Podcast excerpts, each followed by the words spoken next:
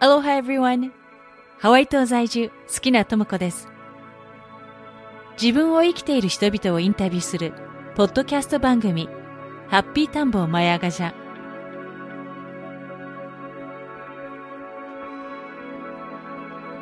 あなたの中の何かが目覚めますように。You are listening to The Pursuit of Happiness, the podcast.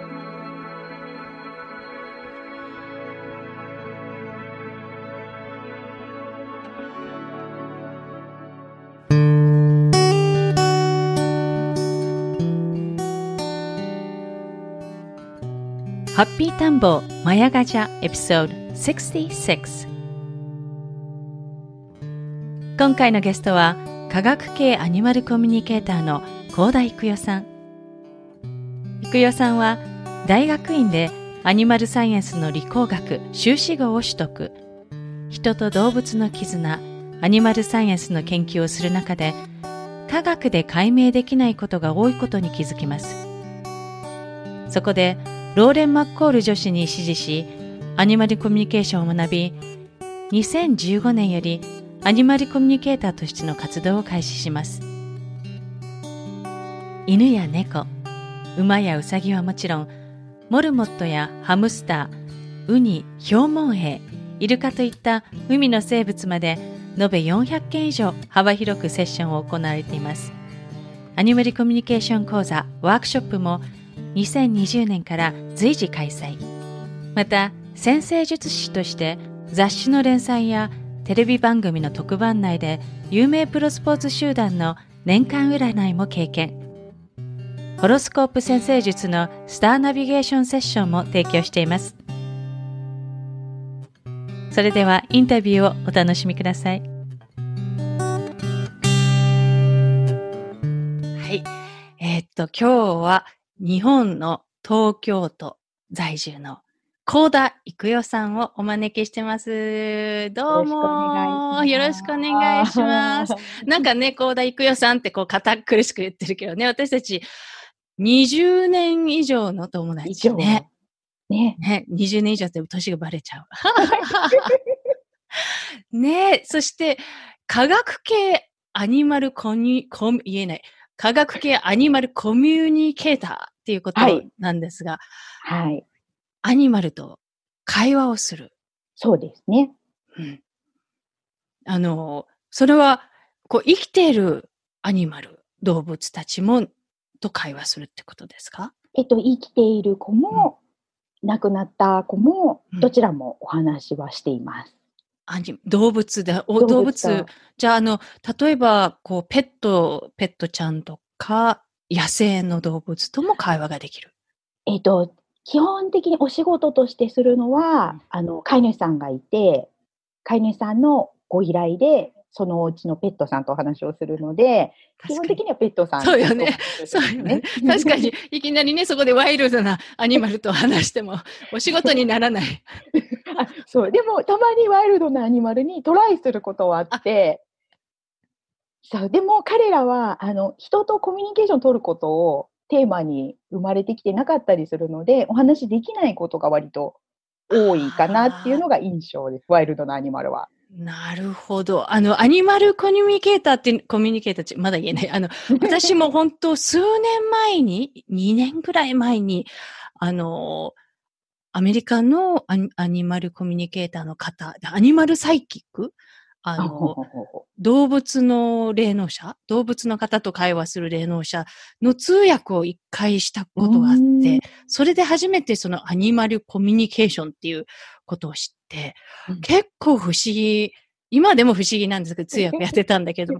あの、そその講座が、をあの、はいはい。ハワイでやっていて、うそのええ。そのグループの中の日本人の生徒さんたちの通訳で、うんちょっと関わら関わらせてもらって、どういう仕組みに、あの、どういうふうに、あの、テレパシーで動物と会話をしてるんですか？えっ、と、もう今表現できる単語としては多分テレパシーが一番適切うんかなと思うんですけど、うん。まあ、100年後ぐらいに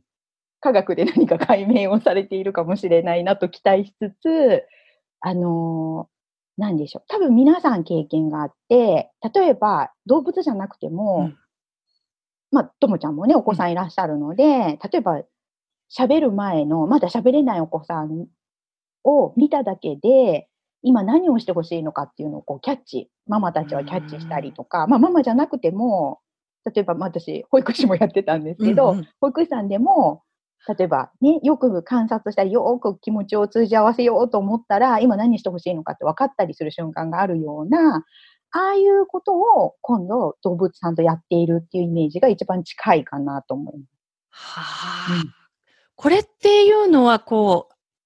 そのアニマルのこう、気持ちを察知したりっていうのは、やっぱり、訓、人間誰しもができるものなのか、それとも、もちろん、あの、訓練がこう、ね、あの、い、いくよさんっていうとちょっと恥ずかしいな、いくよちゃんも、あの、訓練をしてそ、そういう技術を得たんですか？えっと、多分、私が考えている範囲というか、考えていることとしては、うん、もう、どんな人にも備わっている能力、アビリティとしてもう備わっているものを使って、で、そのプロになるためには多分その訓練の部分、スキルを磨く部分が必要になる。あの、言葉として伝えなければいけないので、うんうん、あの、そこは訓練が必要になるけれども、もともとは全員、どんな人でも持っている能力だと思っています。なんとなく、なんとなくわかる気がします。例えば、あの、うちの夫が、と私でね、こう、あ、夫が今日は機嫌が悪いなとかね、すぐわかる。なんか、そ、そのレベルでは、あ、怒ってるな、この、この前言った言葉、あれ、まだ怒ってるなってすぐわかる。ちょっとそれに似てるんでしょうか？似てると思います。うん。あの、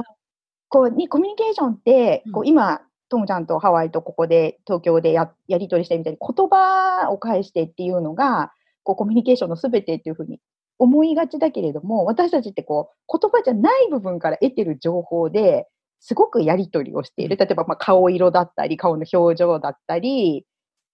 うんうん、例えばお顔が見えなくて背中を向けててもなんとなく今怒ってるとか今落ち込んでるとかがわかるようなその全体的にいろんな情報から得てるものがあって、うん、多分そういう部分をメインに使ってるのがこのアニマルコミュニケーションだなっていうふうに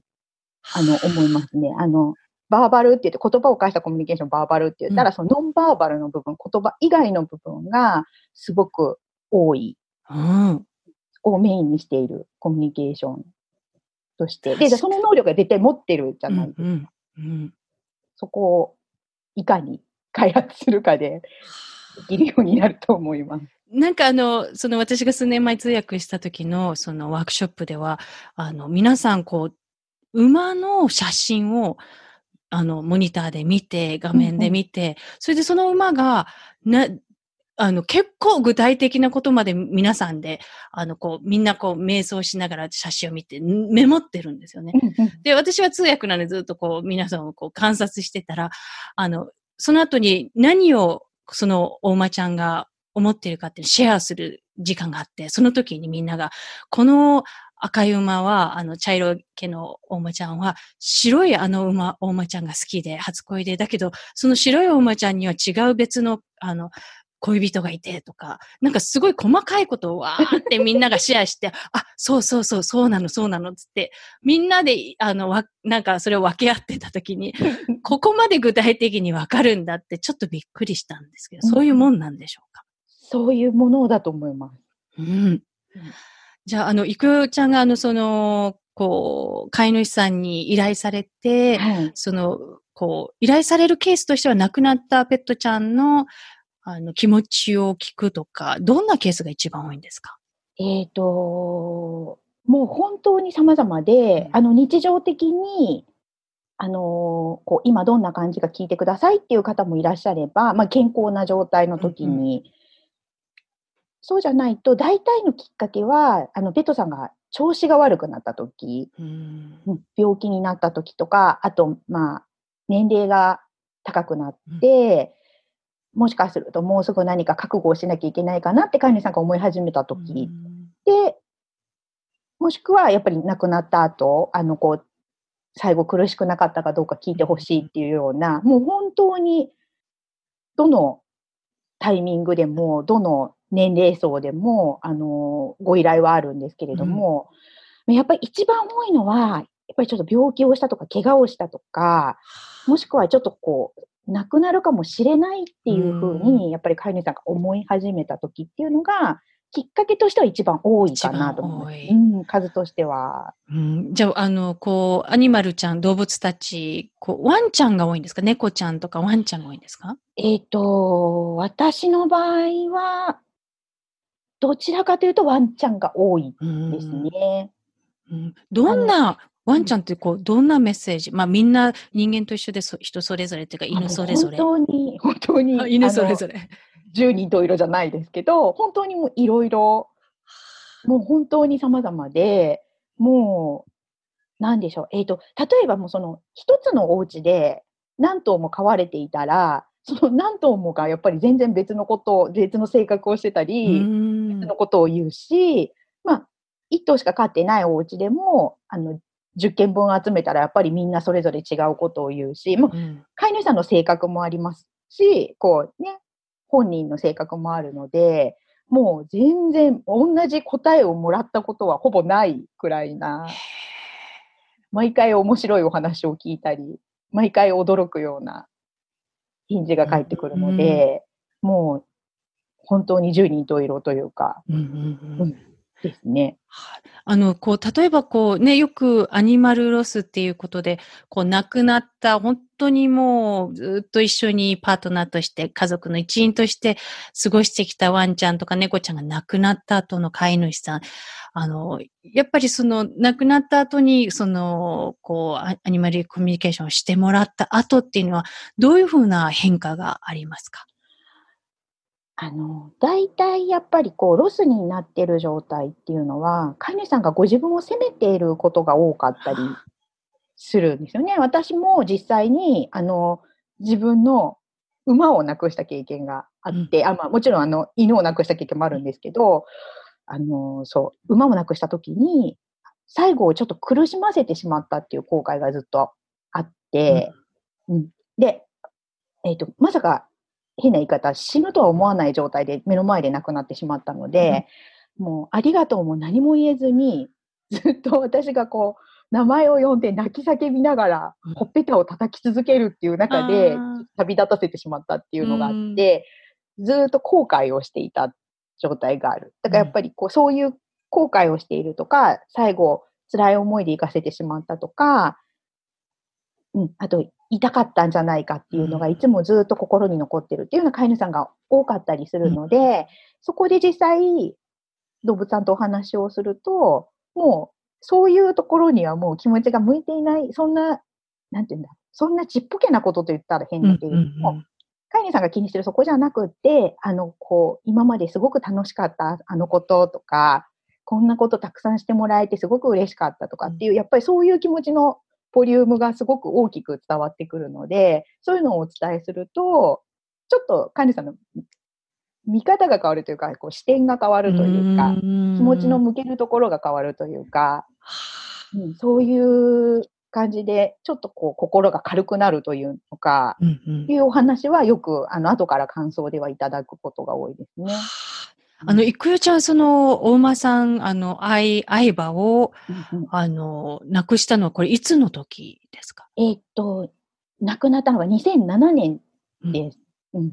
2007年の秋に、うん、ちょっと調子は悪かったんですけど、調子悪いねって言って、何回か獣医さんに見てもらってて、まあこれ、この薬で大丈夫でしょうっていうような治療をしていた中で、たまたま私が行った日に、まあ、行った時は、まあ、普通に甘えてきてたんですけど、うん、ちょっとしばらく経ったら、どうも調子悪いなと、まあ、さっきより悪いなと思って、で、そこからもうガクンと悪くなって、目の前でもう本当に膝から崩れ落ちて倒れて亡くなってしまったっていうのがあって。うんうん、じゃあ、その、こう、ね、あの、ま、ま、マーサちゃん？マーサです。うん、マーサちゃんと、お話っていう、その後、じゃあ、2007年はまだアニマルコミュニケーションの勉強してなかった時？してない。してない時。じゃあ、その時はまだ会話とかはしていなかった？して、してなくて、うん、だからやっぱりこう、多分多くのペットを亡くした飼い主さんと同じでもうロスの状態で、もう本当にずっと泣いてるような、やっぱりこう、なんて言うんだろう。死期を悟って準備をするっていうことが全くできない中で本当に突然倒れて亡くなったので、うん、で、まだ6歳の若い馬だったので、うん、死んじゃうことも予想すらして、想像すらしてない中で、急にその命が途絶えてしまったので、もう、ロスもロス、電車に乗ってても泣いちゃうぐらいなロスで、で、その時に、えっ、ー、と、で、まあ、マーサーが亡くなったのがきっかけで、まあ、ずっとそのお友達に、ペットと話せる人がいるんだよって、馬とも話せるんだってっていうのは、マーサーが生きてる時から聞いていて、でもその時何もこう、引っかからなかった状態だったのに、うん、亡くなってしばらく経ってから、あ、なんかそんなことを言ってたなと思って、うん、で、その後私が結局こう、アニマルコミュニケーションを教わることになる、うん、今アメリカに住んでるあの方、えっと、イギリス出身のアメリカに住んでる方がいて、彼女の本を読むことになるんですよね。あの、日本語で出ている本があって、うん、で、それが、あの、亡くなったペットさんの言葉が集められた本で、で、それを読んで、あ、なんか、こういう考え方があるんだとか、こう、動物ってこんなこと考えてるんだっていうところから、あの、だんだんこう、アニマルコミュニケーションに興味を持つようになって、で、自分でもやってみようと思って、最初独学でやりました。で、マーサは、あの、ちょっと繋がったけど、多分、ちょっと彼女は忙しいので、あんまり私にそんなに頑張ってくれない。マーサちゃんが。そうそうそう。そんなにたくさんはお話はしたことがなくて、うん、もう多分今次の人生というか、次の。転生？うん、転生して生きているので、うん、お話には出てこないんですけど、普段。なるほど。じゃあ、あの、独学で、その時、そのアニメリコミュニケーションの本を読んで、あの、ちょっとマサちゃんと会話を試みた。試みて。うん。じゃあその後に本格的にアニマルコミュニケーションを学ぶことに、その後になるんですか？その後になります。うん。えっと、マーサ亡くした時とか私、あの、社会人をやっていたんですけど、うん、えっと、ちょっとまあ仕事に疲れてっていうのもあったり、そのマーサ亡くしたこともあったり、うんうん、あと、ちょっと友人なんだろう、えー、メンタルがちょっとだいぶ落ち込んでいた友人を、そのマサのところに連れてった時に、すごくこう、私とかには全然笑い、笑いかけないのに、馬たちに笑って話してる友人を見たりとかって、そういうきっかけがいろいろ重なって、こう動物のこと、動物の持ってる力をちゃんと勉強しようと思って、大学院に行ったんですよ。うんうん。うん。で、まあ科学的にその動物のこと、行動学だとか、まあ栄養学だとか、まあ、心理学と人間の心理学とかも勉強したりする中で、あれって科学で絶対、あの、なんて言うんだろう、えっ、ー、と、私たちが必ずこ体験していること、例えば、あの、自分家のペットとすごく気持ちが通じてるって思って実感してるのに、そこの部分って科学で解明できないんだっていうことに気づいて、なんていうかこう、目に見えない絆みたいなところを、絶対にあるのに、それを今の科学の技術では証明できないっていうことに気づいて、私はすごくそこに興味があったので、うん、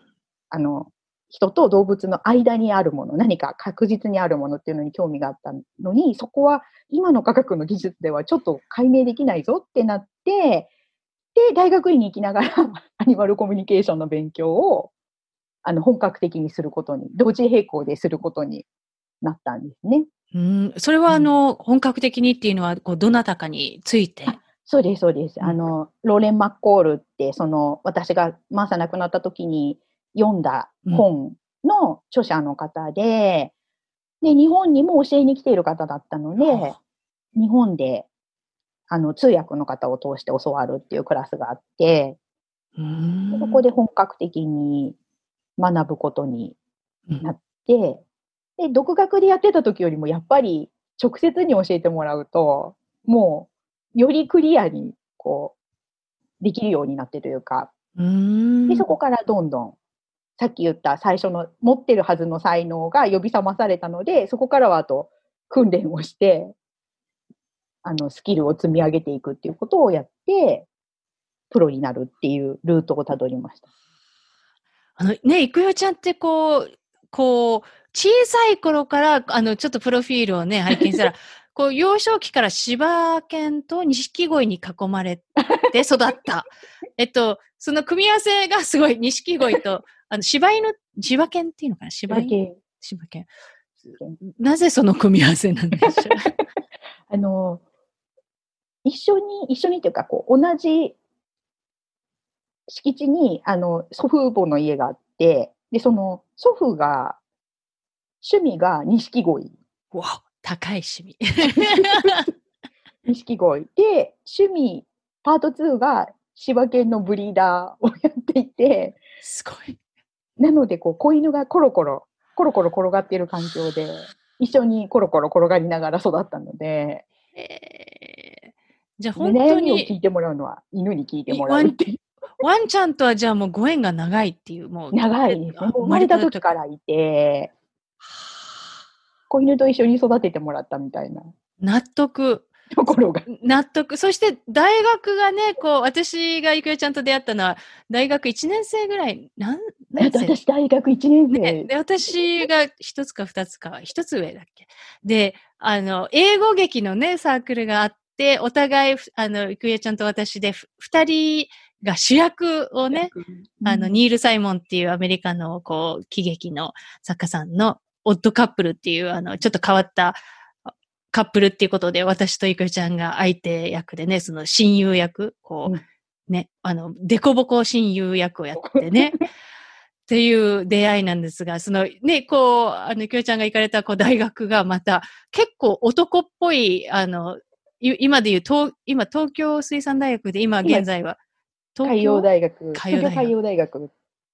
だけど、実は、ゆくよちゃん、お嬢様学校って私知らなくて、全然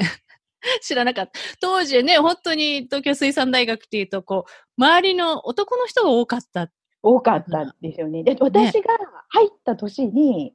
女子トイレが初めて各階にできたって言われて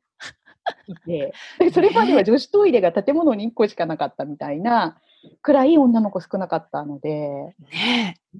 ねで、で、ゆくよちゃんがクジラの研究をしてるっていうところまでは、記憶に、あのね、もう本当にもう20年ぐらい前の記憶で。なので、こう、ねえ、動物と本当にずっと関わってきているっていう。もう哺乳類が多分大好きなんだなと思って。確かに哺乳類だ。哺乳類だ。あで、あの、お嬢様学校からいきなりなぜ東京水産大学、東京海洋大学って、そこもちょっと聞いたことがなかったなって。なえっ、とお嬢様学校、まあ、お嬢様学校の生物の先生がちょっと面白い先生で、で、私だけじゃなくて、私の下の世代とかでも、まあ、その先生に習って、あの、もう、京大の大学院とかまで生物専攻したみたいな人がいるぐらい、あの、ちょっと面白い生物の先生で、あの、ハマるとすごくハマるけど、ダメな人は全然ダメなぐらいの、こうパカッと分かれるちょっと強めの先生だったんですけど、そう。で、その生物すごく興味が、なんて言うんだろう。ちっちゃい頃からもう動物好きだったけれども、あの、学問としてっていうのは、それまでは意識してなくて、うんうでもその先生に会ってから、やっぱ生物すごく面白いと思って、それで、えっ、と、まあ、生物の勉強をしたいなっていうのが大学のうん。漠然とした興味であって、で、その時に、あの、岩波ブックレットって図書館にいっぱい薄い本がいいっぱい私たちの時には あったのをあの覚えている方もいるかもしれないんですけど、その岩波ブックレットの中に、クジラ戦争、クジラ論争っていう一冊があって、うんえっ、と、捕鯨反対派と捕鯨賛成派が二組ずつ、こう、その二組のそれぞれの意見が書いてある本があって、それで、えっ、と、捕鯨賛成派はまあ普通に読めたんですけど、捕鯨反対派の意見が、なんかもうすごくこう感情に訴えてる。その、クジラは頭のいい生き物だから食べちゃダメなのよみたいな。おいおい、頭がいいなんて、錦鯉だっていいぞぐらいに私は思ってしまって。で、なんかその、なんかすごく情緒的な争いっていうのに、なんで、なぜか私の正義感が書き立てられ、で、あの、じゃあ、クジラのことをちゃんと研究したら、こういう言い争いじゃなくって、うん。ちゃんと科学的な話で、なんていうかね、こう、お互いがコミュニケーションできるんじゃないかなとふと思って、うんそれで、あ、じゃあクジラとかイルカ大好きだからその研究をしようと思って、で、水産大学には行くことになったんです。もうね、ちょっと自分でもよくわからない、その正義感を振りかざして。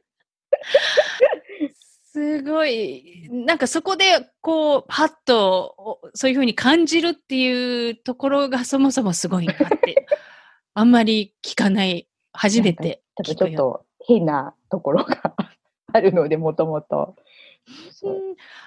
で、あの、卒業してから、あのね、あの、私は、その時はもう海外、ハワイに来てたのかな ?CM 会社の制作、CM 制作会社でバリバリ働いてるっていう。バリバリ働いてそこも、あの、記憶に残っていて。バリバリ。なんかね、あの、私のゆきおちゃんの、こう、記憶が、あの、東京水産大学の一緒に演劇を、ね、英語劇をやってた頃、CM 制作会社バリバリやって、で、いきなりアニマルコミュニケーターっていう、ポンポンポン。なんか間がね、今、点と点を今つなげてる状態なんですが、あの、CM 制作、また、アニマルコミュニケーター、こう、心の問題と全く違うところなんですが、どうでしたか？あの、その、生活は。CM 制作の生活は、あのーそもそもなんでやろうと思ったかっていうと、えっ、と、クジラの研究を仕事でやろうとしたときに、日本って一箇所しか研究所がなくって、うん私の卒業の年には募集がなかったんですよ。うんだから、えっ、と、クジラの研究を仕事としては続けられない。じゃあどうしようって思ったときに、えっ、と、じゃあ仕事は仕事として割り切ってやろう。でも、好きなことじゃないとできないからと思って、じゃあ自分が何が好きだろうと思ったら、結構テレビっ子、ちっちゃい頃からお留守番とかが多くてテレビっ子で、テレビ見てるの好き。でも、えっ、と、テレビの中でも CM 見てるの好きだなっていうのに気づき、で、まあ、ね、そんなこう、私の経歴を並べるだけでも、ちょっとなんか秋っぽい人だなっていう気配はなんとなく感じるかもしれないんですけど、あの、仕事でやったとしたら多分いろんなことをすぐ飽きるので、できれば、あの、OL さんとか無理。で、デスクにずっと座ってるのとか無理。っていうところ自分の特性を考えていったら、あれ CM は短いタームで一本作って、また全然違う人たちと違う商品でまた作って、また違う監督とかカメラマンとかタレントさんと作ってって、あれこれ飽きる暇がないじゃないかっていうことに思い立って、うん。まあ、好きなことだし、飽きないで続けられるんだったら、これはもう CM は天職なんじゃないかと思って、CM をやることになったんです。で、実際、多分すごく楽しかったし、うんあの、未だにうちの母なんかには、あの、なんて言うんでしょう、体がすごく辛そうだったから心配はしてたけど、あの頃一番楽しそうだったよねって言われるぐらい、仕事としてはすごい合ってたと思う。確か、あのね、私もこう CM のナレーターとして CM のね、うんうんたくさん関わってきた中で、やっぱりその、私もまあ声だけだったんですけど、こう、いくつか顔出しもやったことあるんですけど、すごい大変ですよね。こう、ロケ班して、ロケして、待ち時間があり、こう、照明が、お待ちとかね、こう、もう、そしてメイクさんがいて、もういろんな人が関わってますよね。うん。はい。じゃあその中でいくよちゃん、どんな、こう、役割として、こう、動いてたんですか？もう、あの、要は全体の一番、なんて言うんでしょう。取り仕切り役というか、うんあの、テレビでいう AD さんみたいな。こと、えっと、ディレクターというよりプロデューサーの下なんですけど、だからもう、それこそスタジオどこを抑えるとか、あの、タレントさんとか俳優さん誰頼むとか、で、そこへ事務所に電話かけてスケジュール確認するとか、からもうお弁当を手配するとか、カメラのフィルム、あの、当時はね、フィルムだったので、今はデジタルですけど、フィルムを、この、これぐらい撮影しなきゃいけないから、じゃあ何分分のフィルムを何本用意するとか、そういうもうロケバス手配するとか、全部、ロケハンも行ってたし、もう全部やってた。すごい。全全部に関わって、全部の、だから、こう、縁の下の力持ちみたいなところをやってたので、なんかもう脳みそが同時にブババババって動いて、うん。すごい。ストレスすごい過ごそう。やっぱりこう、これ外してないかとか、ここがあミスしてないかとか。あの、そうね。だから、えっ、と、あんまり、こう、いろんな撮影が重なると、すごくストレスがあって、あの、寝たはずなのに、あ、フィルム頼んでなかったって思って、飛び起きてここにこう、油汗かいてるみたいな生活をずっとしてたんですけど、多分楽しかったんです。はあ、刺激はたくさんありそう。刺激は。あれ、どれぐらいそれはつ、あの、続けたんですか？3人やって、うんまあ、やっぱりちょっといろいろ反対、まあ、家族中には反対をされていて、そういう生活なので、あの朝出かけていって、次の日の明け方5時にタクシーで帰ってくるみたいな生活をしていたので、まあ、多分家族は心配をするだろうなっていうのはわかるんですけど、ねえ、3人やっ三年。て、じゃあもう、3年やったらもう、もう、もう十分楽しんでっていう、こう仕事で一番楽しかったのはどんな時でしたか？ええ CM 制作で言ったら、私、ロケの日の早起きがどうしても嫌いだったんですけど、でも、あの、思い返すと、やっぱり現場で撮影してる時が一番楽しかったかなって思いますね。うんなんかもうその場その場で対処していかなきゃいけないトラブルとかも、その時はうわーって思ってるけど、後から見ると、私よくやったなと思って、自画自賛するみたいな。いやーじゃあそういう経験をしていたら、こう、それを超える忙しさだったり、こう、なんかピン、まあピンチってことは、こう何かこうトラブルが起きてそれを対処するとか、もうそういうことをもうすでに経験してるから、今どんなことが来ても大丈夫って感じですか？どうでしょうね。どんなことが来ても大丈夫かな。なんか、どう、何が来るだろう、今だったら。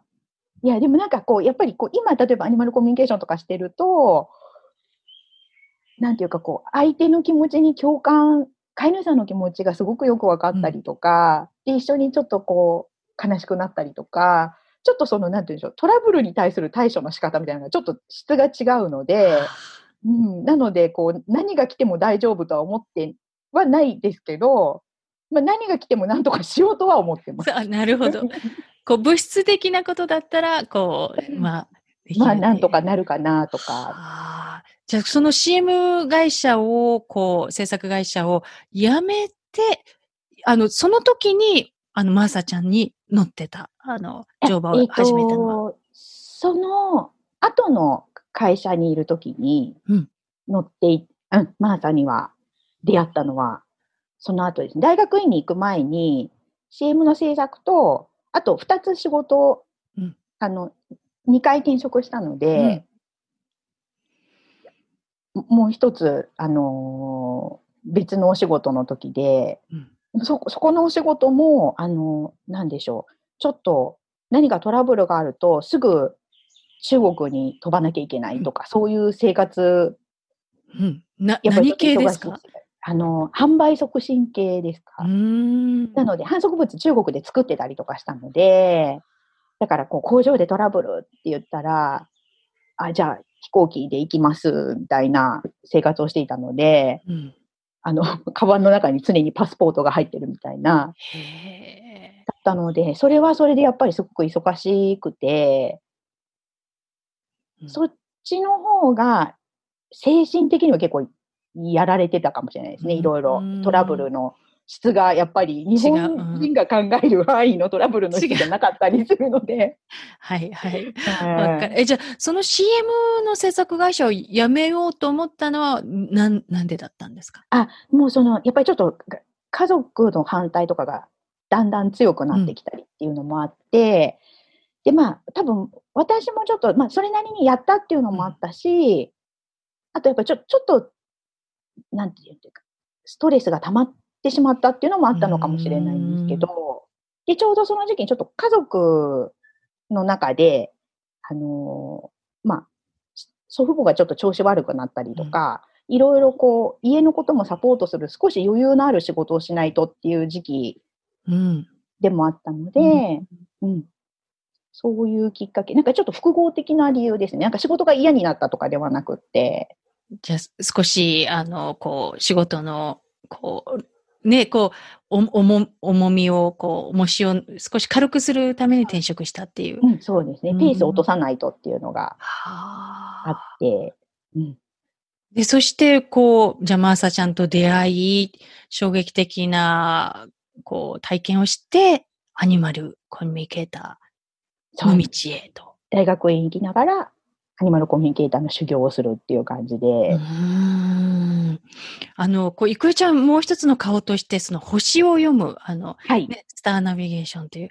あの、ことも、す占星術、占星術、西洋占星術、せ西洋占星。うんそっち、ね、私もあの、こういうふうに、あの、何回かズームでね、こう、あの、こう、一度、あの、いくよちゃんにこう、シタール奏者、私の友人のシタール奏者の、ね、JJ というオレゴン州の、彼の、あの、日本での、こう、コンサートというか、ミニライブをね、あの、いくよちゃんに託した 時に、あの、いろいろこうやってズームでね、あの、いろいろやりとりしていて、その時にパッと、あ、ともちゃんの、あの、生年月日教えてって、パッパッパって入れて、なんか、あ、この時にハワイに行って、あ、なるほど、これがあって、すごい読み解いてね、もらって、びっくりしたんですけど、あの、ね、スターナビゲーション、その占星、西洋占星術を始めたのは、これはいつだったんですか？これはどこに？えっとうん。あ、そそれも、あの、いつだろう？えっと、それも大学院にいるときかな、うん。なんかいろいろやってるんですよね、だからね、多分ね。ね、なんかこう、す西洋先生術もびっくりしたのが、その、こう、ものすごく、あの、科学的というか、うん。あの、数字、自分の生年月日を、で、この星の位置が明確に出て、うん。でそこから明確に、こう、本当に GPS みたいだな、人生の地図だなって思ったんですけど、なんかこう、ね、そうやってこう、アアニマルコミュニケーションという形での、その、なんていうか、感情だったり、気持ちを読み解くものと、そしてもう一つその、星という形で地図を読み解く。なんか、読み解き家っていう感じ。なるほど。なんかこう、別物ではなく、同じ、こう、読み解く人なんだなっていう、いくよちゃんって、面白い、あの、面白いなと思って。うん読み解きかって、じゃあ今度、あ読み解きか で、この先生術も、こう、あの、セッションで今、こう、いろいろされてるんですよね。はじゃあアニ、アニメルコミュニケーションと先生術と。い。うんうん。結局なんか多分、あの、アニマルコミュニケーションも、本当はそんなに心配しなくていいのに、私たちが、飼い主さんが勝手に心配しちゃったりしてることを、だったらもう本人に聞いちゃえばいいじゃないって言って、えっ、と、アニマルコミュニケーションして、それで聞いたことで、やっぱり、こう、飼い主さんが楽になるうん。ことであったり、で、西洋先生術も、もともとこういう感じで、あの、もうこの星の配置から、こういうことをある程度定められて、もちろんそれは、あの、絶対にそれに従って生きなきゃいけないってことでもないし、環境の部分、どうやって育つかとか、どうやって自分が選んでいくかって環境の部分でつかみ取っていくものは絶対的にあるので、そこでもうどうにでもしてもらっていいけれども、もし、こう、生まれ持ったところのベースで、こういうことを、あの、空から言われて生まれてきてますよっていうところを知って、気持ちが楽になれるんだったら、それはそれでお伝えする価値のあるものだなっていうふうに思っていて、結局、私は多分その、人をが楽に生きられるようなお手伝いをしていきたいなっていうのが、ベースにとてもあるので、なので、それに、こう、パッと見たときは全然別のものっていうふうにやっぱり人には言われるんですけど、究極のところは、その、相手が楽になる手手段として私が何か提供できるのであれば、それを使って楽になってもらえたらいいなっていうふうに思ってるっていうのが、お仕事やってるベースかなと思います。ああ、じゃあこう、本当にこう、飼い主さんだったり、誰かだったり、クライアントさんが楽に、そのうん悲しみだったり、悩みだったり、不安を解消して、そう楽にしてあげる、まあ、ナビゲーターなんですね。うんね、悲しいことは絶対的にあるので、うん。それはもちろん、もうそこを別になんかそれは悪いことですよとかっていうことではないけれども、でもなんかそこにちょっと、でも大丈夫だったっていう思いがあったら、少し楽しく、あの、楽っていう字って楽しいっていう字じゃないですか。うん。うんなので、ちょっと楽しく暮らしていけるんであれば、そのほんのちょっとのお手伝いができたらいいなっていうふうに、もう結局ね、その人の持ってる力でしかないと思うので、うんうんうそこにこう強く影響できるわけではないけれども、うんうん何かちょっとで助かることがあるんだったらっていうふうに思って。あの、こう、郁恵ちゃんがやっているこのサービスで、その、この星読みの方なんですけど、はい。あの、こう、二つぐらいやってましたよね。普通の、こう、あの、個人のものを読むのと、その人の一年間の、こう、本、本、本ブック、なんとか、イヤーブックみたいなのを作るっていうものと。えっ、とね、イヤーリーディングって、その1年の運気を読むのと、あと、えっ、と、その人の個人セッションやってるんですけど、個人セッションって大体やっぱり来た方がその時に気になってることがメインになるんです。お話ししながらだから。うん。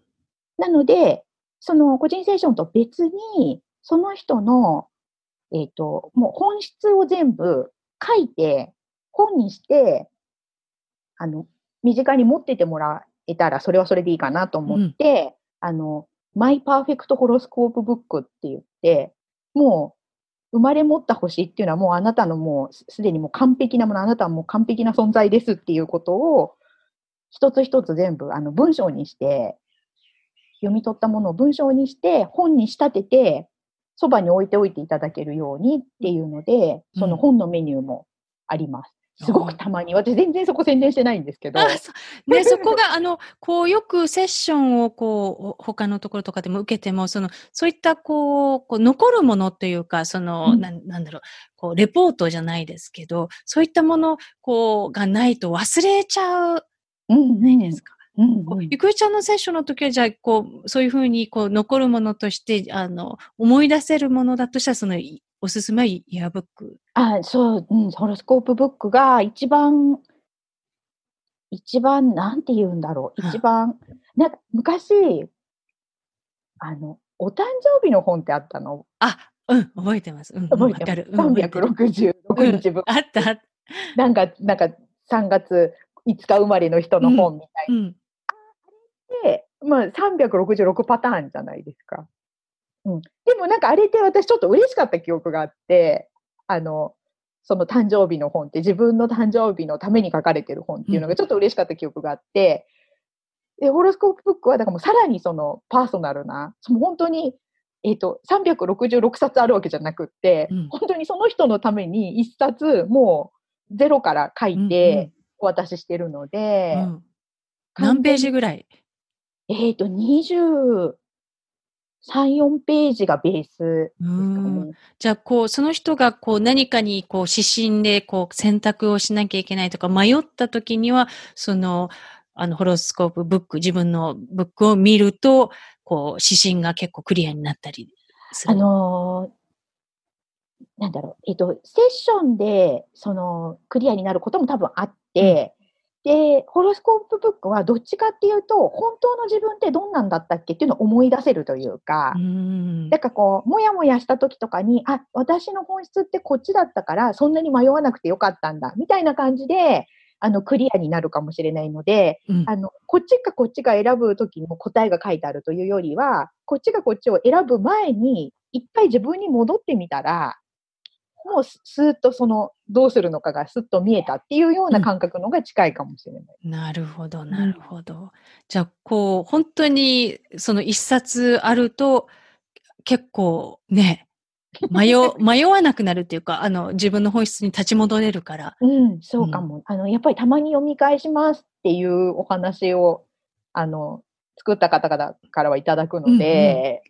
なんねうん、それはそれでありがたいなと思って。ね、私も、うん。あの、実は、あの、いくえちゃんのセッション、あの、ちゃんとは受けたことがなくて、あの、うちの妹あの、を、誕生日に、あの、セッション、いくえちゃんのセッションをプレゼントしてあげたことあるんですけど、自分にも、あの、近々、あの、したいなっていう。で、あのやっぱりほら、あの、人間って、こう、じ聞いたことを、や、習ったことを、なん、なんか結構48時間か72時48時間でもう忘れちゃう。あの、7割方忘れるっていうね、研究結果が出てて、こう、例えばこう、ね、セッション受けて、はーって納得しても、それ、あの、もう直後にはもうだいぶ忘れてるし、ね、で、2日48時間経ったらもうほとんど忘れてるから。だから、そのブックがあれば、みたいなね。そう、あの、面白いのは、そのまあセッションでだから本当にその場、その人がその時に本当に知りたいことっていうのがやっぱり出てくるけれども、本は、あの、例えば最初に読んだ時はこの部分が引っかかったけれど、うん、あの、1年経って読んだらそこじゃないところが響いたっていうのがあったりして、だから自分にその時に必要な言葉が一番入ってくるっていう状態になる。うんうん、同じこと書いてあって、もう途中でページ書き換えたりはしてないのに、そうだから同じな文でもどの部分を受け取るかで、やっぱりその自分の状態がちょっと違ってたりとか、成長してたりとか、っていうのがあるのの変化がわかるのは、ブックの方だなっていうのはすごく感じます。面白い。ね、あこれはもし、あの、ちょっと、あの、アニマルコミュニケーションのブックも出たりはしないんですか？あのー、一回ね、計画したことがあって、うん、絵本にして、うん、あのー、出すっていう計画があったりとかして、ちょっとそれも、おいおいあるかもしれないんですけど、今、あの、アニマルコミュニケーションの方は、えっ、ー、と、ブックじゃなくてお手紙を、あの、ペットさん、普通のアニマルコミュニケーションは飼い主さんから、こういうこと聞いてほしいっていうのを依頼をされて、そのことについてこう聞いて質問をして、お返事をペットさんからもらってっていうやりとりなんですけど、うんうん、あの、今、ペットさんからのメッセージっていう別メニューを作っていて、うん、それはもう飼い主さんが、あれを聞いてくれ、これを聞いてくれってことじゃなくて、今、飼い主さんに何伝えたいってペットさんに聞いて、言いたいことを言ってもらって、それをカードにして飼い主さんにお届けしていて、うん、だから、あの、普通のコミュニケーション、アニマルコミュニケーションだと、まあ、聞いてほしいことがあって、で、それに対する返事なので、飼い主さん結構心の準備ができているんですよ。うん、それが、ペットさんからのメッセージだと、何言われるかわからない状態で届く。え、ど、ちなみにどんなことが来るんですか、ペットちゃんから。ね、本当に、それもまたいろいろで、えっ、ー、と、例えば、飼い主さん最近ちょっとバタバタしてるから、少し落ち着いた方がいいと思うよ。僕は見てるよ、いつも、みたいなね、ガイさんのことを心配したメッセージだったり、うん、あと、例えば、あの、新しいベッド買ってほしいってそろそろ思ってるんだよね、みたいな要望だったり、うん、そう、本当それはいろいろで、あの、くれるメッセージもいろいろだし、あと、例えば、初めての時と2回目の時とか全然違ってたりとか、うんうん、でも今伝えたいことなので、今伝えたいことが伝わったら次の時また別のことを言ってくれたりとかするんですけど、そうでも、なんか、そっちの方が、飼い主さんの衝撃が大きいんですよ。私が見てる限り。うん、あの予想外のこと言われるう。うちだったらあの、新しいベッド言われそう。あと、だから美味しいものとかね。例えば、オーガニックそうじゃない子もいる。全然もうなんか、あの、飼い主さんへの感謝ばっかりずっと言ってる子もいるし、本当にキャラクターによって違ってて、そう、でも、そのペットさんからのメッセージをお届けした飼い主さんのあの驚きっぷりを見てたら、これ本にしてお届けしたら結構衝撃だろうなと思ってね面白い。へえ、あの、と、ちなみに、この、ね、よく、あの、たまに聞く話で、その、こう、ペットちゃんとも、こう、前世でご縁があったりとか、ね、こう、過去世で何回か一緒になるとか、そういうケースとかあったりするんですか？人、えっ、ー、と、私自身が人間の過去性は聞いてないので、うんうん、えっ、と、どうかわからないですけど、うん、なってる人もいるとは思います。ただ、うんうん、ペットさん自身がよく言う、あの、生まれ変わりうちの子、うん、前の子の生まれ変わりとかっていうお話される方多いんですけど、私が聞いてる限りは、それはもうかなりのレアケースかなと思って、やっぱりこう、その時に必要な学びをするためにそこに来ているっていう考え方をすると、一回行ったお家にもう一度学びに来るっていうのって、うんうん。なかなか本人にとっても辛いことだなと思い、うーん。なので、過去生とかに関しては、そんなに、うん、よく聞く話ではないかなと思いますね。うん。じゃあこう、こう動物ちゃんたちの方がこう、よく人間だとね、生まれ変わるときに、その、自分で、まあもちろん自分でその人生を選んでくるんだけど、うんうん。一旦過去生も自分が選ん、その人生選んだこともまっさらに忘れて赤ちゃんとして生まれて、まあ稀に覚えてる人とかね、こう過去の記憶がバって蘇る人もいるけども、基本的にはみんな忘れて出てくる。で、ペットちゃんはじゃあもっとそのピュアなこう存在だから、もしかしてもう完全にそこはこうまっさらに忘れたままやってくるとか、そういうこともあるんですかね。どっちかっていうと、うん多分、ペットさんの方が聞いたら教えてはくれます。あうんうん。で、えっ、と、人間が忘れてるのって、顕在意識のレベルで忘れてる、あ。けどうん覚えてたりするじゃない例えば夢に見たりとか、昔のことを。うん。なので、あの、人間の表面上の忘れてると、ペットさんの忘れてるは多分ちょっと質が違って、うんで、割とこう、アニマルコミュニケーションで使う部分って、ちょっとその深い層にアクセスしているイメージなので、だからそこの層で聞くと、前は、あの、例えば、ワンちゃんだ、今ワンちゃんなんですけど、前は港町にいて猫をやってたとか、うん。おばあさんに飼われてたとか、うちのペットとかだと、あの、私はそれ、私が聞いたんじゃなくて、その、私の、に教えてくれたローレン・マッコールに、昔アニマルコミュニケーションしてもらった時に、うちの子だと、あの、前世馬だったって言って、あの、もう本当に子犬できた時から馬に見えて、うん。仕草とかがもう馬で犬なのに。で、あ、これはマーさんの生まれ変わりなのかなって、その亡くなった馬の生まれ変わりなのかなって思って聞いてもらったら、本人が馬だったっていうオチで、はあ、あのね、こう、いくよちゃんの、こう、あの、相棒、アンディちゃんは、オーストラリアンラブラドゥ、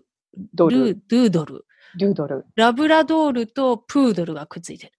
ラブラドールとプードルがくっついたとこから名前はもらってるけど、あとさらに三犬種、うん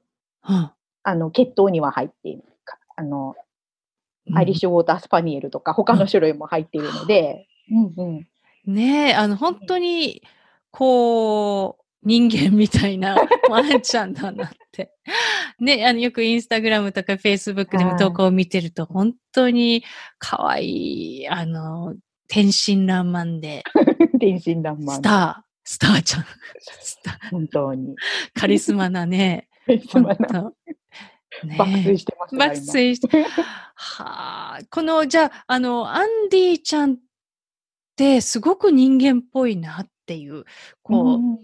それは、いくよちゃんがコミュニケーションできるから、あの、こう、旗から見てて私とかも、なんかその、アンディちゃんがこう、本当に、こう、会話してるようにしか見え、写真写っててもなんかもう、普通のひ人間のように写ってるから、あの、それっていうのは、こう、過去にいくよちゃんが飼っていたワンちゃんとかペットちゃんもそういう感じだったのか、それともアンディちゃんが特別なのか？いやー、どうなんでしょうね。うんうん、過去に飼ってた柴犬とかよりも、やっぱり、あの、日本犬じゃないので、もう最初から自己主張とかは激しめだった。うん、なんかわかる。もう滲み出てる、あの、こう、表現。そう、言いたいこととか、ね。伝えたいことっていうのは、もうあの、やっぱり、あの、パッションが違うというか、あの、アンディちゃんとの出会いはどんな風にして出会ってるんですか？えっと、私、その、大学に入る前にやってた最後のその中国行ったりする仕事の時に、もうちょっとハードすぎて、えー免疫が落ちてというか、体力が落ちている時に、動物アレルギーになってしまって、大人になってから、うん。うん。うん。で、えっと、その時も柴犬を飼ってたんですけど、もう、まあ、アレルギーなので、次からもう柴犬は飼えない。もうそのうちの子でも出る、アレルギーが出る状態だったので、もうちょっと次からもう動物飼えないなと思っていた時に、ちょうど、あのーその時知り合った人が、このオーストラリアナブラドゥードルを日本に紹介するっていうお仕事をやっていて、うん。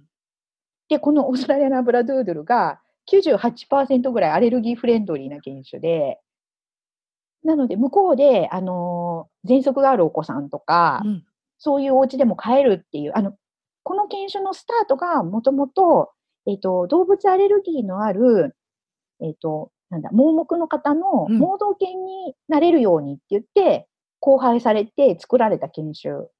なんですよ。で、だからそのアレルギーフレンドリーであるっていうことをすごくこう守って交配をしてきているので、っていうのを、まあ日本に普通にいた状態では知らなかったのが、うん。たまたまそのちょっとアメリカの、アメリカに行ってこの犬種を紹介している人と知り合ったので、この犬のことを知って、なんだ、私にも飼える犬があったじゃんと思って、まあ、動物のいない生活が考えられない。うんので、うん。っていうことで、えっ、と、アンディをお迎えすることに、オーストラリアから飛行機に乗ってきてもらうという。ね、本当にこう、アンディちゃんとキョウちゃんっていうのは、もう切っても切り離せないっていう、本当に、あの、ツインソウルっていう言い方なのか、何ソウルになるんだろう。本当に、ね、不思議。いい、いい相棒です。うんアニマルコミュニケーションもお手伝いしてくれるので。え、どんな風にお手伝いしてくれあるんですか？の、私がこう、その、お客様の依頼を受けて、そのお家のペットさんと話すときに、もうその、私とそのペットさんが話す場所に先に行って待ってるみたいな。あ でも相手の緊張をほぐす役目として僕が必要だと思うっていうので、いつも手伝ってくれて、アシスタントっていう自分の 役割が。なんなら僕に会いに来てるぐらい思ってる。本当に皆のアイドルっていうね、感じ。ね本当に。ね、本当におかげさまで可愛がっていただいて。じゃあ、あの、アンディちゃんの、あの、場合はもうコミュニケーション、こう、よくあの、サイキックの、人間のサイキックの方って、あの、人の、こう、ね、こう、自分でこう、あの、なんでしょう、こう、まあ、シャットを普段はしていて、あうんの、セッションの時になると開けて、そのコミュニケーションっていうか、こう、読み、読むっていうふうにしてるっていうのはよく聞くんですけど、じゃないとこう、もう、キャッチしすぎて大変っていう。こう、ゆくえちゃんの場合は普段はどうしてるんですか？あの、普段の動物さんとお話しするときは、やっぱりその子にこう合わせていく作業というかがちょっと入るので、すぐに、あの、ばばって、なんて言うんだろう。道路、道端でばったり会いましたみたいな感じでは始まらないんですけど、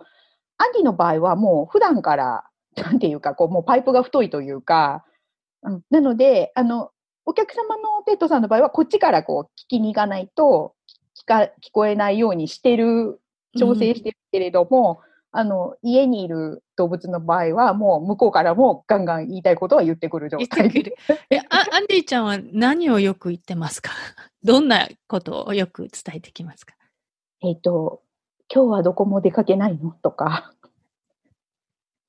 あの、それは朝散歩に行って、帰ってきて、ご飯を食べて、一寝入りした後に必ず聞いてくるっていう、またどっか行きたいっていう。またどっか行きたい。またどっか行きたい。あと、ね、なんかこう、多分、普通のお家でもご飯食べたいとかおやつ食べたいみたいな顔してるのはわかると思うんですけども、それも別に普通に言いますけど、そう、今日はどこも行かないの？昨日行ったのにとかっていうのは、もう毎日のように、昨日行ったのに。昨日行ったのに、今日は行かないのとか、はあ、ここに行きたいとかしし具体的に指定したりとか。あ、そういうこともあるかな。うん。プールあるとこ行きたいとか、うーん。うん。うん。言うけど、それが叶ったことはそんなにない気がするので、そういう時は何て答えるんですか？こう。行か、行かない。行かないで。それで聞聞いてくれる？聞いてくれ今日仕事とか。る。でもあの、彼のすごいところは、めげないところで、2時間後ぐらいにまた聞きに来るっていう。だから、まあ、こっちも、だから、ね、脳は。だから、あの、あい日本人のコミュニケーションじゃない感じ。はっきり、お互いはっきり言う。そこは、うちの、あの、息子7歳になった、あの、先日なったばっかりの同じかも。同じかも。あの、こう、このマイ、マイリトルポーニーっていうその、ね、ユニコーンのアニメには、アニメっていうか漫画にハマってて、それの、手紙が綺麗なやつ。そうそううん、それの、あの、なんかアプリをやりたいとか言って、あ聞いて、2時間後にまた聞いて、あの こ、こんな曲を聴かせたいマミーにって、いや、いや私聞きたくないっていう。それを毎日やられて、よく懲りずに聞くなっていう。一緒。一緒だ。子供のよ、やっぱそれ、それがこうキーなのかもしれない。そうやって聞くといいのかもしれない。もうすっかり断られたことを忘れてなかった聞くってことにいうのはなかったことにして。そう新たな提案として持ってくるので、技術がだか。そうに、なんか日本人じゃないなって思うけど、うまいなうまいな 一緒一緒。じゃあ私たちもこうね、あの、こうワンちゃんや子供たちに見習って、ワクワクに従に。本当に従ったら幸せに生きてい いや、でも本当になんか、そういう意味で動物から学ぶことがすごく多いので、まあ、うちのペットからもそうだし、うん。やっぱりお客さんのところの動物さんが教えてくれることっていうのも、あの、お客さんにお話を戻しながらも、なんかすごい、こう、そうか、こういうこと考えてるんだっていうのは、すごく学びの多い、ありがたい仕事だなと思って。うんあの人間ってうじうじ悩んだりぶり返したり、あの時あの人がこう言ったみたいな感じにこう、過去のそういうネガティブな記憶にすぐコネクトできるじゃないですか。アニマルちゃん、こう動物たちはどうなんですか？そう、あの人がこう恨んだりとか、そういう怒りとか、なんかそういうネガティブな感情あったりするんですか？あのーなんだろう、トラウマみたいなのは、うん。あの、多少ある子はいると思います。それは、えっ、と、例えば保護犬とかで、えっ、と、今新しいお家にもらわれてきてて、で、その新しいお家でどうしても苦手なことがあって、その原因を聞いてほしいっていう時うに、ん。えっ、と、聞いてみたら、やっぱりその、前にいたお家で、そのことですごく、なんて言うんだろう、まあ、虐待されてたじゃないけど、あとかっていうことで、だから今もそれ同じことされるとちょっと苦手。でこういう触られ方するとすごく嫌だとか、こういう、なんだろう。あの、例えば、女の人にすごくいじめられてたから、女の人の方がちょっと苦手とか、そういうことは、えっ、と、ゼロではないですけど、うんなんかその、それは別に過去のことをネチネチ思ってというよりも、なんて言うんだろうな。嫌な記憶として残っているから、今もあの得意ではないみたいなことで、割とこう、なんていうか、現在地において、その過去の解釈をしてるかなっていうふうには感じることはあうる。んじゃあトラウマはある、ちゃんうんとそういうふうに感じてるっていう。うん。トラウマって言っちゃうとちょっと重いのかもしれないけど、やっぱり積み重ねで、まだやっぱり苦手なことはあるみたいなことはあって、うんただ、あの時点でああしてればよかったみたいな、今もう変えられないことに関して、ずっとその、そこのことをフォーカスして考えてるっていうケースは、うん、あんまり今思い出せる範囲ではないかなというふうなるほど。まあ、そういった意味では本当に、こう、動物たちの方が今にフォーカスっていう、うん今を生きている。うん。うーん。ね、あの、人間でもマインドフルネスで、その、今に力があって、こう、今に存在するっていうところが一番こう、あの、なんか、こう、英語だと、こ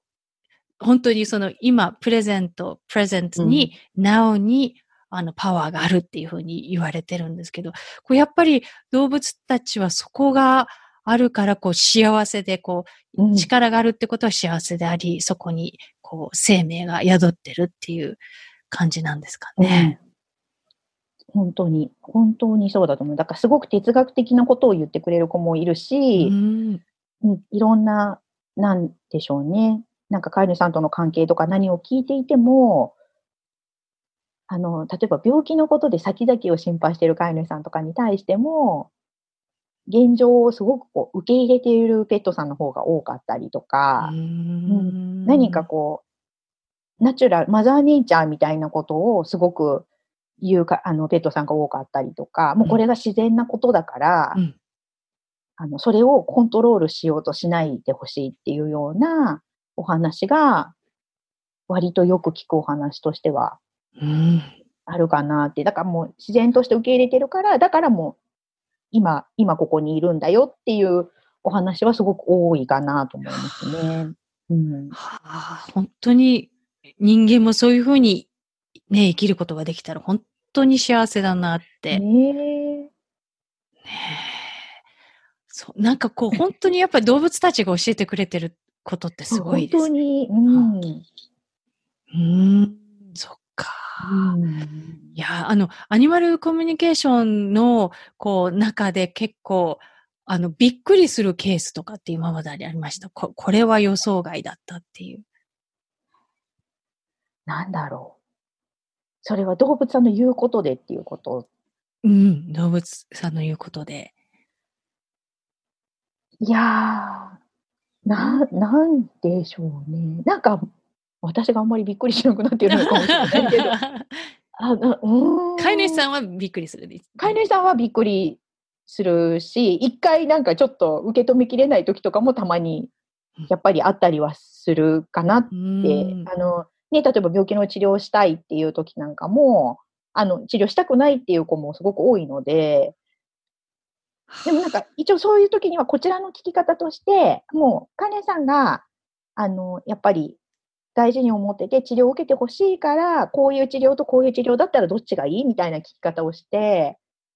あの、治療するしないイエス、ノーみたいなので、ノーって言ったら終わっちゃう話には一応しないようなテクニックを、あの、こちらの側が提示して、そういうお話の仕方にしたりとかはするので、そこを逸脱してびっくりするっていうことはない。うですけど。んでも、そのさっき言ったそのペットさんからのメッセージとかだと、あの、爆笑して涙が出、なんか、泣きましたって言われて、あ、泣かせちゃったんだと思ったら、笑いすぎてって連絡が来たりとか、もう本当にそういうこと考えてんだなと思ったら、もう笑えてしょうがないです、みたいな、だったりとか、あとだから本当になんかしんみりして泣いちゃう方もいらっしゃるんですけど、なるほど。うんだからもういろんな感情を、うんうんうん。あのもたらしてくれてるんだなと思って。あの、いくえちゃん、アアニマルコミュニケーションの講座もスタートされたんですよね。これね、はいあの、やっぱりこう、毎回いくえちゃんにね、こう、やっぱペットのね、こう、親御さんっていうか、この飼い主さんって、こう、普段からこう、いくえちゃんとアンディちゃんみたいに、こう、お互い会話できてたら、一番嬉しいですよね。だって自分の、あの、子供のような、もうパートナーのような存在、パートナーでありっていう、うん自分でコミュニケーションできたら、それが一番ベストですよね。と思ってうん。お伝えすることを始めまして、うんうん。どんなことをやるんですか？講座、ああの、講座では。講座ではもう、もう、あの、ガンガンお話ししてもらいます。あの、一緒に、ずあの、今はこうね、コロナのおこもりっていうことで、オンラインでやってるんですか？そうさ、あの、もともと対面のクラスを予定していて、まあ多分今後もまた対面に戻っていくとは思うんですけど、えっ、と、やっぱりちょっと、この期日でやるって言って待っててくださった方がいたので、もう今回ちょっと一番初めてのクラスをオンラインでうん。始めてみて、でも、あの、もともとが私とペットさんお話しするときも、空間離れてても遠隔でもお話しするので、あの、例えば私のクライアントさん、上海にいたりとかもするので、上海のワンちゃんとお話ししたりとかもするぐらい、別にこう、時空を超えてお話はできるので、だからまあ、じゃあオンラインでもいけるかなと思ったら、もう、参加した方皆さんもう最初からお話できて、バッチリでした？こう、何回コースっていうか、何回に分けてこうやあ、えっ、と、もうお話をするっていうことを学ぶだけだったら、基本的なテクニックとしての、テクニックとか、まあ、自分の、その、さっき言ったアビリティを呼び覚ますみたいな意味でのコースとしては、ベーシックのコースが2日間で、うんでも将来的に例えばプロになるとか、うんえっと、自分家の子以外のペットさんとお話しするとかっていうことが出てくるようであれば、そのスキルの部分をお伝えするのに、えっと、アドバンスのコースで2日間、全部で4日間でお伝えしてるんですけど、うんうん。もう、あの、ベーシックで十分、あの、お話しすること自体は多分経験していただけ、体験していただけるので、うん。で、今回はその参加した人たちのそれぞれのペットさんうんと、だから自分家の子じゃないことをお話をするっていう練習とかをして、そうすると、えっ、と、飼い主さんはその子の正解がわかるじゃないですか。あ、はいはい。うん、例えば、どんな食器使ってるとか、うん。どんなお散歩の時どんなリードをつけてるとかっていうのって、うんうんうんうんもう絶対正解がわかることだから、それで、えっ、と、お互いこう答え合わせとかをしていって、そのもう本当になんか皆さん優秀で、素晴らしい正解率でお。話をしてもらったので、はあ、もうなんかオンラインでも十分できたと思って、ね、オンラインだったら本当にこう、あの、日本語でね、受けられるから、もう世界中にね、こう、ね、あの、日本人のペットオーナーさんがいて、日々ね、こう、本当に、うちも、こう、私も、あの、老犬を飼ってるんですけども、あの、もうちょっと深くお話できたら、本当にいい、楽しいだろうなって思うし、うんうん。こう、あの、ね、こう、例えば目が赤かったりすると、こう、胃腸が悪いとかよくね、こう言われたりしますけど、そそういうことも本人に直接聞けるだろうし、こう、今食べてるドッグフードが合っているのかどうかとかね、そこも聞けるだろうし、ね、じゃあ私も受けなきゃだ。オンラインだったらね、こオンラインだった海ら。う、ね。そうでうんうんオンラインのクラスもだから、あのー対面に戻していっても、オンラインの多分ちょっとご要望もいただいているので、続けてはいこうかなと思って。あの、通常の、こう、おあの、アアニマルコミュニケーションの講座じゃなくて、セッションはオンラインでも、あの、やってるんですか？あもうセッションはオンラインでも、あと例えばメールの依頼とかでも、うん。あのーえっ、と、ペットさんのお写真があれば、あと質問を教えてくださればできるので、私のお客様は割と、えっ、と、電話で依頼してきて、電話でとかっていうのが、もう昔からのやり方みたいなのも、そのまま受けているぐらい、皆さんのご都合に合わせてお話を、はい、してますね。じゃあ遠隔でも、あの、あ、もう基本遠隔、あ動物アレルギーなので、あ、そっかそっか、そうだね。そうだそれでもできる仕事という素晴らしい仕事そっか。あ、じゃあ写真を見、あの、ペットちゃんの写真を見て、メッセージをお預か。りして、うん、うんう聞んきたいこととか、こういう質問したいっていうのを聞いてうんやってます。あ、それは素晴らしい。ねいや、ちょっと講座も、あの、私も、あ、ちょっと、あの、いろいろ予定表に入れていかなきゃっていう。あの、こうね、あの、いただいたプロフィールでも、こう、今まで、え延べ400件以上のアニマルコミュニケーションを行ってて、犬、猫、馬、ウサギ、モルモット、ハムスター、ウニ、ヒョウモンエ、イルカっていう、海の生物。っていう。ねあの、クジラは、その中には、クジラも喋って、喋ってかコミュニケーション入ってる。ますが、入ってます。はい入ってます。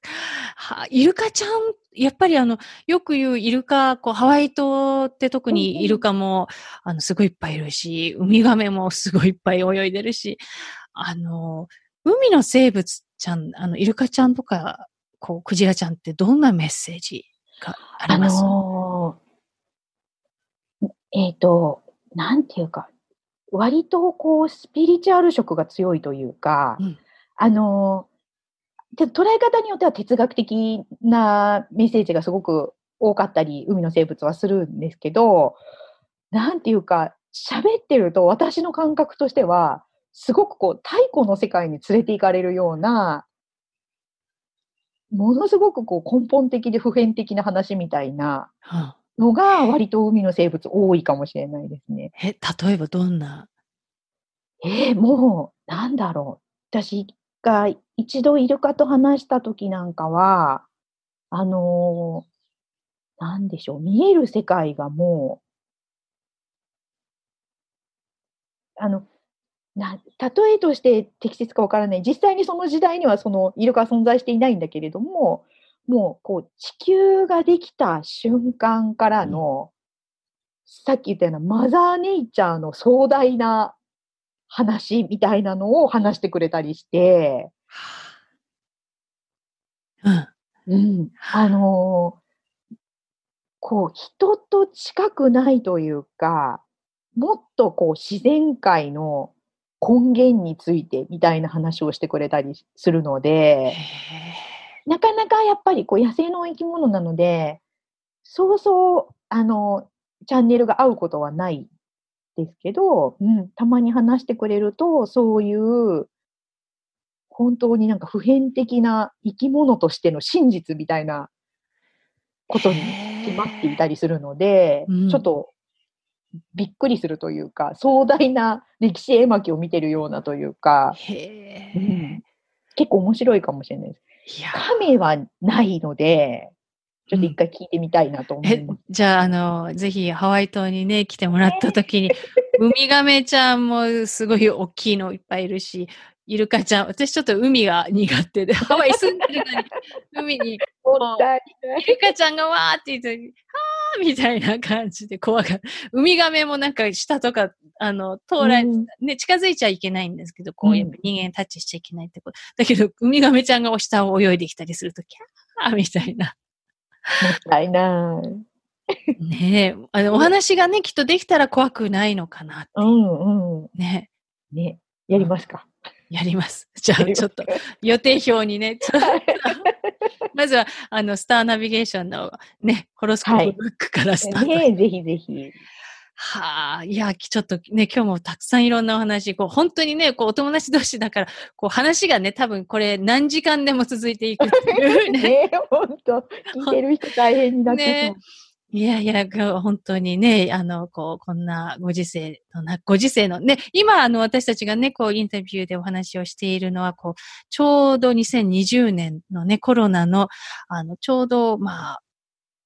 まあ、真っただ中というか、ちょっと落ち着いてきてはいるけれども、あの、これは星読み的に見たときに、この、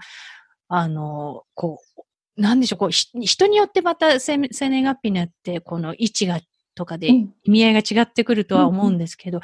今、こう、人として、人としてっていうか、その、この時にコロナが来ているっていうのは、こう何かこう、地球の星とかの位置で関係してきたりするんですか？もう、えっ、ー、と、去年の12月の当時あたりから今年の1月の初めっていうのに、かなり、あの、何が起こるんだろうねってその先生術界では言われていたような、あの、すごくこう、破壊と再生のエネルギーのすごく強いものでも、えっ、ー、と、100年に1回はないような状態の、あ、でも100年前ぐらいなのかな。あの、もの、星の配置が来ていたので、うん、なので、えっ、ー、と、もう自分たちの力では変えられないようなものが根本的に変わるっていうような配置がもともとあったので、うん、えっ、ー、と、いつだろう、今年の3月ぐらいかなに、やっぱり星読める人たちとちょっとお話ししたときに、あ、もうあれはコロナだったんだねっていうのを言っていたぐらい、あの、事前にね、実際にこう具体的にこういうことが、あの、起こるっていう、こう予言みたいなのはちょっと難しいけれども、うん、もうベースからどんなに変えたくても変えられないような、変えられなかった、今まで変えてこられなかったようなことまで変えちゃうぐらいのエネルギーのある出来事があるっていうのは、あの、読み取れていたので、後から今なって思うとは、コロナがこれがきっかけなのかなっていうのは実際にやっぱりありましたね。だから、うん、あの、その、例えば今通勤しない状態とかなんて、どんなにな誰が政府が推奨しようが変わらなかった満員電車なんて変えられなかったのが今日本じゃもう電車そんな満員電車なんてありえない状態になってたりっていうのは、やっぱりそういう変えたくても変えられなかったようなものがもう破壊されて、新しく再生されていくっていう状態のエネルギーとしては、やっぱりこういう出方をするんだなっていうのは、あの、オンラインとかも、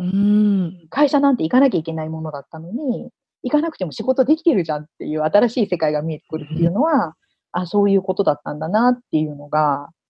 結構、あの、後から納得している状態で。確かに、うん、あの、ね、こう、オンラインに、こう、こう、アメリカはね、結構、あの、もう在宅だったり、こう、違う州に住みながら、本社に数ヶ月に一回、あの、ミーティング行ったり、あとは全部在宅っていう感じの、すごくね、うん、大手はすごく多かったりしていて、このコロナで大学も小学校も幼稚園もね、オンラインですぐに切り替えられて、で、日本ってちょっとそこがね、少し遅かったりするけど、うんあの、こういう大きなことがなければ、本当にその前の通勤列車とか、こう、人間的じゃない環境の中で、こう残業もしっていうね、家族と過ごす時間が少なくてっていうことが、こう、コロナが起きたことで、強制的に変えられてる。うん。気づかされたことみたいなのとか、あとやっぱり本当に大事なものしか残らないっていう、こう、ちょっと今星の流れがずっとあるので、うん。なので、私たち個人個人もそうだし、多分社会的にも、うん、なのでそういうものだけが残っていく、本質しか残らなくなっていくっていうのは、しばらく続くかなって。この保守的にはその2021年あの、来年か。来年っていうのはもう出てたりするんですか？どんなふう来年も、今ちょっと私が今具体的には読んでないですけど、うん、もう来年、再来年とかは全然、配置は読めていくので。じゃあ今年は、あの、去年出ていた時ではもう今年はこう、何か大きな変化があり、本当に必要なことしか残らないっていうメッセージが出ていた。あと、なんかこう、すごくこう、創造的になっていくところがこう活性化されていくと思うので、うん、クリエイティブなところというか、なのでこう、今まで考えられなかったようなビジネスが成立していったりとか、うん。あとこう、例えばなんだろう、え、そんなことが仕事になるの？みたいなことがなっていったりとか、うん、うん、そういう意味では、すごくこう、チャンスも大きい時でもあるし、あともう自分らしく、自分の本質とかけ離れないで生きていくっていうのが、しばらくはもう鍵になる、うん、うん、時代かなと思って。そっか。うん、ねえ。なんかすごい時代、すごい時代っていうか、本来だったら、それ、そういうふうに生きていけたら一番ベストなんだけれども、うん、それができてない人が多くて、なんとなくそのユニバースというか、ね、こうユニバースからそういうふうに、もう本来のあなたの、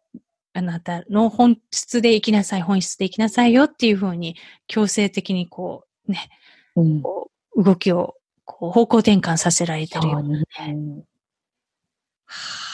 いや、ありがとうございます。いい星読み、本当にお面白いですね。こう、本当に知ってると、とっても、こう、前もってまあ、大まかにこういう感じの流れの星だって自分で分かっていると、それがやってきた時も心の準備が、あ、これなんだなって客観的に見れる。うん、ね、こう何か起きた時に全く突然だとすごく、やっぱそれに振り回されたり、本当に、こう、客観的に見れなくてね、どうしていいかわからないけど、うん、先々が先に分かっていると、うん、本当に、ね、生きやすいうん、多分ちょっと気持ちも楽になるし、うん、あの、パニックにならないというか。あの、星読みだは、あの、まあ、アニマルコミュニケーションのあの場合は、こう、ペットちゃんがいる方で、こう、タイミング、いろんなタイミングがあると思うんですけど、星読みの場合は、どんなタイミングで、こう、受けてもらうのが一番ベストですか？えっと、もう本当に人によって、うん、あの、1年に1回必ず受ける方もいらっしゃれば、うん、例えば半年に1回こう更新する方もいらっしゃるし、もう、なんだろう、本当に人によって様々なんですけど、うん、結構面白いのが、同じ時期に、同じ場所にこう太陽があるとか月があるとかっていう方がドドドって重なったりする時期があって、で、そうするとやっぱりその星座の影響がちょっと大きい時だったりするんですよね。うん、今のその星と自分の星を重ねたときに、自分の星に対して今の星が強く影響してるときみたいな人が、もう何人も同じような感じの人が何人も来るとかっていう時があったりするので、うん、あの、なんかやっぱりこう、受けたいなって思う時って多分そういう時だったりすると思うんですよ。もう変革期だったり、転換期だったり、うん、あとは、なんだろう。先々に勢いをつけるために必要な時期だったりとかっていうのがあると思うので、本当に受けたいなと思ったときは、あの、受けるのがいいかな。もちろん私じゃなくても受けるのがいいかなと思うのと、うんうんあとは、お誕生日とかをきっかけに、あの、毎年受けるとか、お誕生日のちょっと前に、じゃあ、もうこの1年どうするか、どういう方向を向いていくかっていうので、受けるっていう方もいて、それはそれでおすすめだなと思う。自分の1年間、誕生日、例えば40歳の1年とか、41歳の1年とかで、どうしたいかっていうので受けるっていうのも、すごくタイミングとしてはいいかなと思って。あの、だから、あの、ね、妹さんにバースデープレゼントで受けていただいたような感じっていうのは、すごくいいかなと思いますうね。ん、ああ、そうですね、本当に。あの、こう、いいくよちゃんのこう、詳細は、ウェブサイトに行くのが一番いいんですか？カイロスカイロス、はいうんカイロス東京 .com。うん。が先生術の方で。うんうん。あ、そっちじゃなく先生術ね。カイロス。今ね、分けたんですよ。うんあ去年の秋から。はいはい。じゃあ、えっ、と、アニマルコミュニケーションの方のウェブサイトが、えっ、と、ペットの気持ち .net、あの、アルファベットで、あの、うんローマ字で、ローマ字でペットの気持ち .net で、アニマルコミュニケーションの方をしていて、で、先生術の方は、カイロス東京 .com でしています。OK です。じゃあ、あの、私のウェブサイトにも、その、リンクを貼っておきますので、わぜひぜひ皆さん。チェックしてみてください。じゃあ最後になりますが、こう、いくえちゃん今後、こう、どんな風に、あの、これをやってみて、こんな新プロジェクトとか、こう、これからのあの展望を教えてください。えっ、と、そうですね。私はまず、アニマルコミュニケーターさんを育てるということを、その、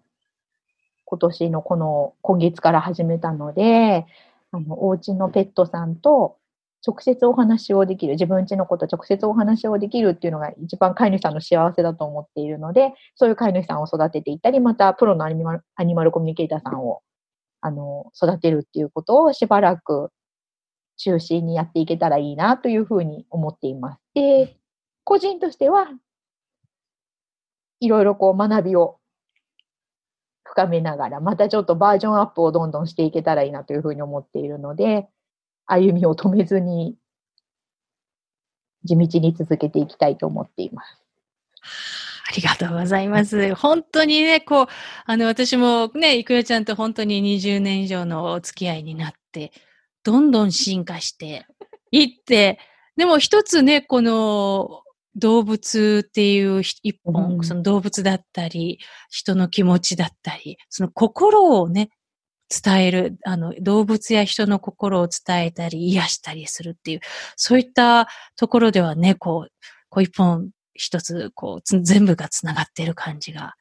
して、本当に、ありがとうございます。ね、こういうふうに、もう20年以上経ってるのに、変わらずね、話せるっていうのが不思議でしょうがない。いつも。ね、久々で、あの、で、しばらくちょっと、あの、空いた時期、私が海外で、あの、しばらくあ、ね、会わなかったり、コミュニケーションしなかった時期あったけど、全然、あの、次話した時は普通にね、もう。なんか、昨日のね、もう、学生時代と同じような、変わらず。ありがたく。不思議です。本当に。いや、これからもどうぞよろしくお願いします。よろしくお願いします。あ今日はりがとうございます。お時間ありがとうございました。こちらこそ。で、アンディちゃん、今寝てるのかな？爆睡。爆睡。爆睡。じゃあ、アンディちゃんにね、あの、聞いてたらね、照れちゃうかもしれないからさ。ね。ありがとうございまありした。がとうございました。